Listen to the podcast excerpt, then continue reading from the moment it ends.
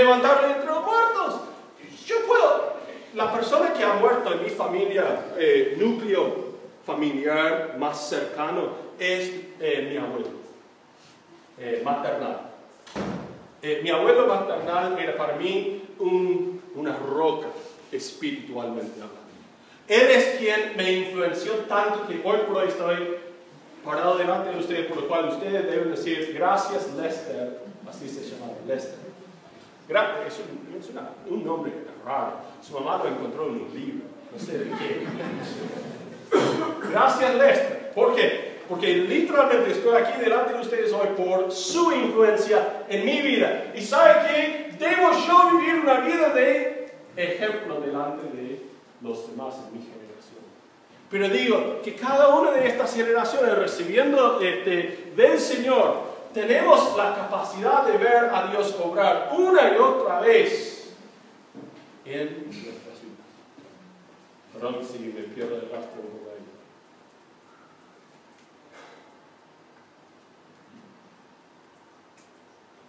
Cristo dice que dio a la iglesia apóstoles, después tenemos los profetas del Antiguo Testamento. Dice que ha dado a la iglesia evangelistas, esos son misioneros, clase así, de personas. Y después pastores, maestros, y dice Efesios 4:12, ¿para qué? Para el perfeccionamiento de los santos, para que ellos ministran, ministran y ahí está la clave. Todos nosotros en nuestra generación hemos empezado a decir, gracias a Dios por los pastores que tenemos. Ellos sí tienen que poner el ejemplo. Qué bueno que Dios no me llamó a mí. Yo puedo hacer lo que quiero. Él no. si vemos al pastor hacer algo malo, venimos. Pero si yo, meto la pata. No, no, bueno, estoy Dame un poco de espacio, pastor. Tenga paciencia. Vos no te vamos a dar ni un centímetro, ni un milímetro de espacio para equivocar. Pero a nosotros tenés que darnos kilómetros. La Biblia dice que ustedes son los ministros. Yo soy alguien que sirve instruir y seguir conformando y administrando en cierta manera lo que Dios tiene aquí. El pastor da pasto en la boca de las ovejas. No, Él los lleva a los pastos verdes. ¿Y qué tiene que hacer ellos? Alimentarse Mientras que en nuestra generación muchos vienen a la iglesia y dicen, ¡Ah!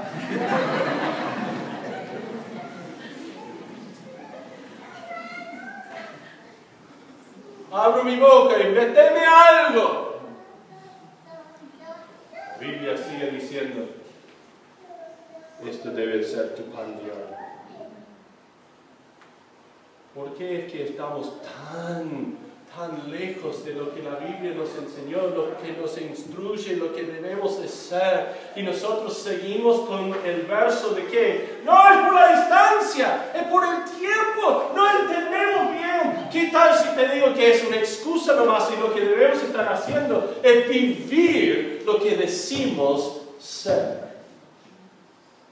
Soy seguidor de Jesucristo. Amén. A ver.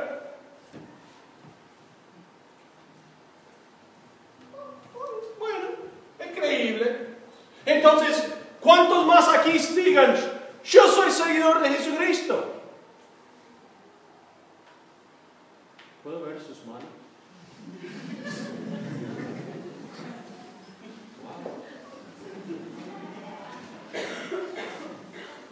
Entonces,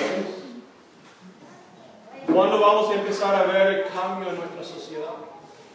Porque con tan solo 12 hombres se convirtió toda la tierra en su generación. Ahora estamos en otra generación el proceso tiene que repetirse en nuestra generación, y no tan solo en nuestra generación, sino en la que viene tras nuestro. Y tenemos que seguir haciendo esto hasta que venga el Señor en el aire a buscarnos y librarnos de esta tarea. ¿Y sabe cuál es el problema? El pueblo de Dios se ha rendido, diciendo, no, queremos algunos santos, y mira, no están santos. Así que, bueno, yo tengo cualquier excusa para hacer cualquier cosa, para poder disculparme de mi incapacidad. Cuando en realidad tenemos que reconocer esta mañana que todos nosotros somos incapaces. Y solamente el poder de Dios operando a través de nosotros que tengamos la capacidad, ni siquiera el chance de poder vivir lo que Él nos llama a hacer. Y es por eso que Pedro puede dar semejante ejemplo, porque está dispuesto, dispuesto a vivir lo que Él está llamado a hacer. ¿Se acuerda lo que era Pedro antes de conocer a Jesucristo? ¿Qué era? Y viene Jesús un día y él lo conoce en el bautismo de Jesús. Y dice, ah, mira, ahí, mira quién es, a ver, a ver. Y después vuelve a, la pesca. Y un día Jesús viene caminando por la ribera. Después de dejar entrar toda esta idea de que Él es maestro, Él es digno de seguir, su ejemplo y demás cosas. Y cuando Él va por la, ribera dice, sígueme. Vos, sígueme. Vení, vení conmigo. ¿Quién eligió a quién? La Biblia dice que Dios es quien elija. Gloria a Dios. Sí, dice, estamos electos. ¿Quién puede ser electo? Dios no quiere que ninguno perezca, sino que todos vengan al conocimiento de la verdad. Venga, dice. Venga. Sígueme. Abandonaron sus redes, dice el texto. ¿Sabe qué quiere decir esto? Dejaron de ser pescadores aquel día.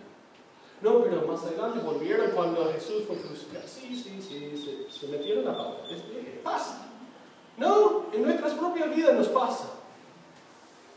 Pero abandonaron. Creyente, ¿cuándo vas a abandonar tu vida? poder seguir a Cristo. Uh, pero pastor, uh, no, pero, pero, ¿de qué voy a vivir? ¿A vos crees que abandonando tus redes, que Dios no va a poder atenderte? ¿Cuán chiquitito que es tu Dios? Lamento por ti. Vos tenés tu Dios en un frasco. Bueno, en realidad nuestro Dios es tan grande y poderoso que Él puede cambiar la finalidad de nuestras vidas. Porque ¿cuál es la finalidad de nuestras vidas? Es terminar.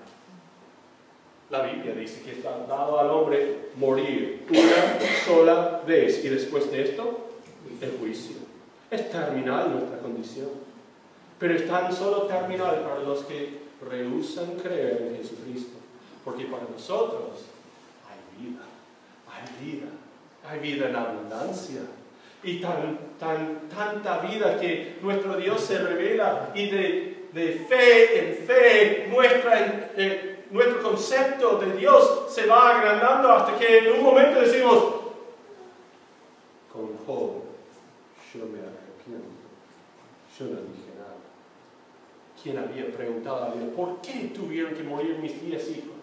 ¿Por qué tengo que sufrir esa enfermedad? ¿Por qué tuve que perder todas mis posesiones? ¿Por qué estoy aquí solo con mi señora, quien me dice, vos sos un pum? ¿Por qué no maldecís a Dios y mueras? irremiserablemente.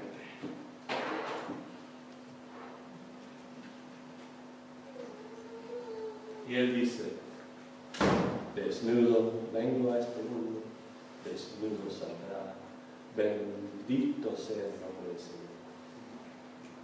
A lo cual digo, cuando vienen los cuestionamientos nuestros, debemos ser sabios y entendidos y decir, nuestro Dios tiene el poder de hacer cualquier cosa si Él me ha mandado a esas condiciones porque Él tiene un plan. Mientras, siempre y cuando estoy viviendo en el Espíritu, marchándome conforme a sus propósitos. A lo cual digo, mire, poco tiempo, no vamos a llegar a completar los pensamientos que tengo aquí, pero vamos a hacer un intento de contar. Mire, esta discípula llamada Tabita, presten atención, traducida quiere decir Dorcas en griego. Esta abundaba en qué? Buenas obras y en limosnas que hacía. Tanto que, llegando aquí más abajo, cuando esté resucitada por Pedro, mire lo que dice en verso 41. Y él, dándole la mano, la levantó entonces, llamando a los santos. ¿Y a quiénes? Las viudas. Habíamos comenzado con que Pedro está recorriendo las iglesias hablando con quienes? Todos los santos. Entonces, si él dice haber levantado a eh, Tabita, Dorcas, de entre los muertos, y llama a los santos, ¿por qué es que él nombra también a las viudas? Puede ser que sea otra clase de personas. ¿Hay viudas santas? ¿Sí o no? Sí. Sí hay. Entonces, ¿por qué hay diferencia? Puede ser que estas viudas no conocieron a Cristo. ¿Qué estuvieron haciendo ellas? Miren, dice verso 37 y 38. Aconteció que en aquellos días se enfermó y murió. Después de lavada, la pusieron en una sala. Eso es algo muy raro. Cuando alguien muera, allá es como acá. Tenéis 24, 48 horas y después, ¿qué hay que hacer con el cuerpo? ¿Por qué? Porque si no, es un problema. ¿Qué hicieron ellos con el cuerpo? En vez de enterrarla, dijeron, vamos a envolverla, vamos a prepararla, pero la vamos a poner, es un aposento alto, es la palabra en, griego. La, la pusieron en un aposento alto y la pusieron allí y la guardaban al cuerpo. ¿Contra qué? ¿Qué tal si te digo que guardaban su cuerpo contra el testimonio de Pedro que provoca mucha expectativa y esperanza? Pedro está cerca. Bien, llamamos a Pedro. Pero ¿qué tal si él viene? Llamarlo igual, no le digas nada. Llamarlo. Es lo que hicieron. Porque dice, y como Lida estaba cerca de Jope, los discípulos, oyendo que Pedro estaba allí, le enviaron dos hombres a rogarle, no tardes en venir a nosotros. ¿Por qué? No, vení. ¿Pero por qué? Vení. Urgentemente, rápidamente. ¿Qué esperaban ellos? ¿Qué esperaban ellos? la resurrección de su querida Tabita. Dice, levantándose entonces Pedro fue con ellos y cuando llegó verso 39 le llevaron a la sala donde le rodearon todas las viudas llorando y mostrando que las túnicas y los vestidos que Dorcas hacía cuando estaba con ellas. Es muy probable que por la pobreza que ellos mostraban así. Mire lo que me hizo a mí, no, mire lo que me hizo a mí. Son pobres. ¿Sabe que una viuda en los tiempos de Jesús en Israel era peor, la peor condición que uno pudo padecer? Era peor que estar en condición de calle. ¿Sabe por qué?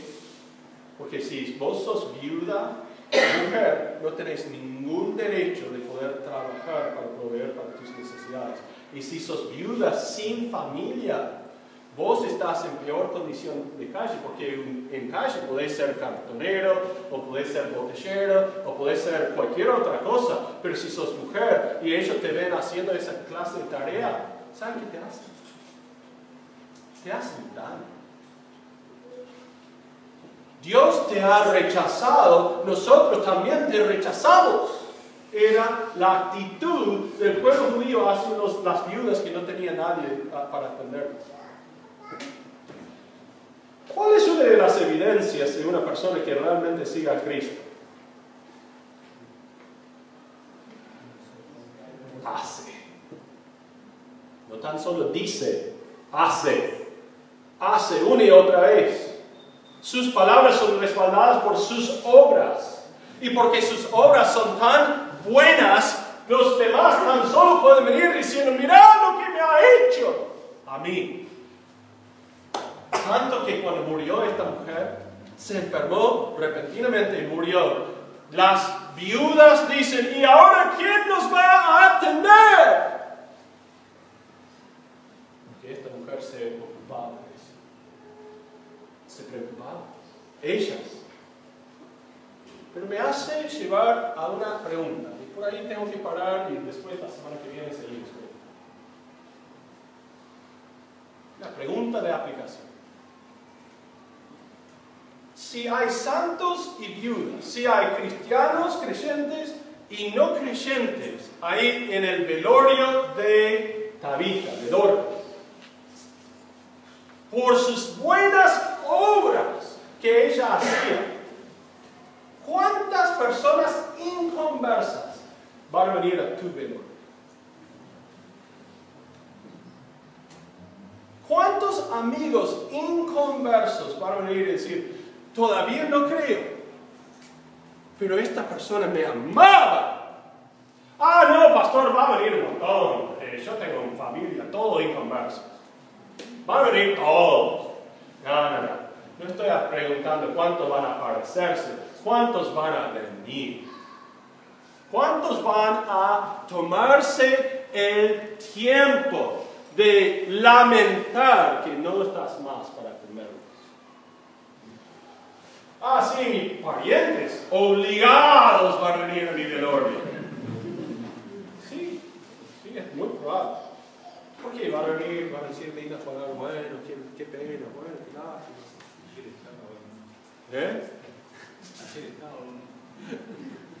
Ah, sí. Por fin. ¿No?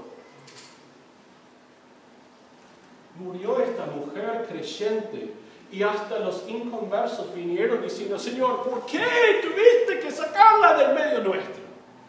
Yo digo, es cuando nosotros los profesantes creyentes hacemos a esta manera que vamos a ver un cambio en nuestra cultura, porque hasta los, incluso los inconversos van a decir, no se vayan, no se vayan, no nos lleven ni siquiera Señor.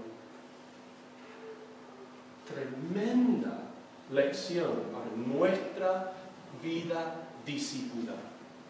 Nosotros, tan pretenciosos, creo en Cristo, espero que Él me colme de beneficios, que Él me quite de no, tan solo de mis pecados, sino de mi pobreza, de mis dificultades, de mis enfermedades, que Él me haga bien la vida. Y una vez acomodadita mi vida, ahora voy a empezar a ver si hay otro necesitado. Ah, hay que dar una ofrenda especial. Bueno, no, ese billete muy grande. eso también, eso también. Ah, de 10, qué bueno. No estoy diciendo cuánto tenés que ofrendar. Estoy diciendo que cuando nuestra actitud es tan mezquina hacia un Dios quien se resucitó de entre los muertos para demostrar que Él tiene poder sobre cualquier dificultad de tu vida, y vos viviendo como si fuese todo diseñado para vos. En vez de mirar el ejemplo que está puesto una y otra vez en las escrituras y decir, necesito vivir así para los demás. Pedro sirviendo a las iglesias, sanando porque Él tiene el poder de hacerlo. Levantando de entre los muertos porque Él tiene el poder de hacerlo. Otorgado por Jesucristo mismo. Y ahora viene a la casa de Dorcas, de Javita, y que encuentra una mujer haciendo la fe cristiana. Con semejante cantidad de personas aquí presentes hoy, mi conclusión es, si nosotros haríamos al nivel de unas Dorcas o un Pedro, cambiaríamos a nuestro pueblo en nuestra generación. No estoy hablando ahora de 100 años, no estoy hablando ahora de 50 años, estoy hablando de ahora 20 años. Estaríamos diciendo, y mira, ¿te acordás del país en el cual vivíamos antes? Yo no estoy aquí para decirte, bueno, vamos a levantarnos y vamos a ir en contra del gobierno y vamos a echarnos. ¡No! ¿Queréis algo peor? Ya hemos vivido peor, peores días que estos. No, ¿qué hacemos? Trasplante de corazón. Trasplante de corazón. Y con esto es suficiente. No necesitamos nuevos. No, no, no. Necesitamos, necesitan los que están trasplante de corazón. Un cambio de corazón y es suficiente.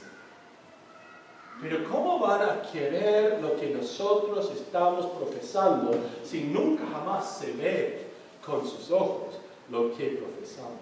Porque si no podemos sanar, si no podemos curar o levantar de entre los muertos, ¿saben qué sí se puede hacer?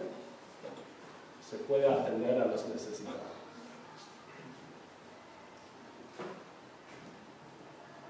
Pero soy pobre, pastor. Excusa, tu Dios es rico pedí él. No, pero él no me da. Si él me daría un poco, yo estaría dispuesto a devolvérselo. Ja, la fe no funciona así. ¿Sabes cómo es la fe? Sí, ya sabes cómo es la fe. Vos hacéis y Dios repone. Presta y ver si yo lo repongo, dice una y otra vez. Nosotros como, sí, pero no llego al fin de mes. ¿Cuán grande es con las cabezas agachadas, los ojos cerrados. Quiero preguntarles esta mañana,